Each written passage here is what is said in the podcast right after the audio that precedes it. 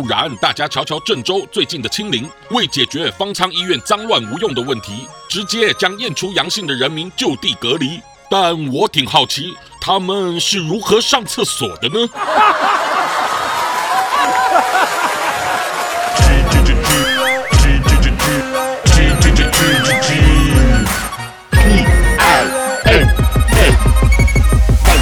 talk show，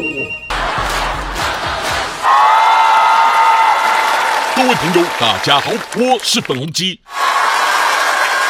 今天要聊的词是“没加盖”，意思就是指向往一个地方，那儿是没墙给挡着的。如同很多人会说美国没加盖、日本没加盖等等，就是向往有人能去美国、日本的意思。呃，不对，我刚刚如果说是很多人，肯定是口误了啊。哦。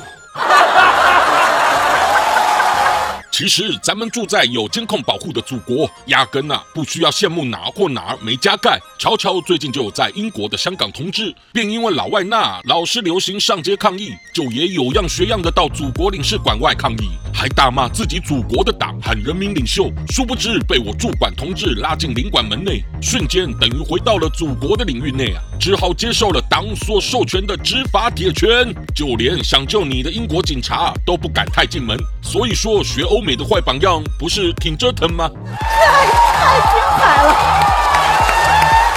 更正一下，我刚收到的正确资讯呐，就是据咱们官方报道，实情原来是现场抗议闹事的港民惹来英国警察欲粗暴的逮捕他们，是咱们领馆同志不忍海外同胞被欺负，情急下才那么使劲往内拉就进馆内的。我就说嘛，这版本听来才说得过去，毕竟主席在二十大特别提到了人民至上、性命至上的爱民精神呐、啊。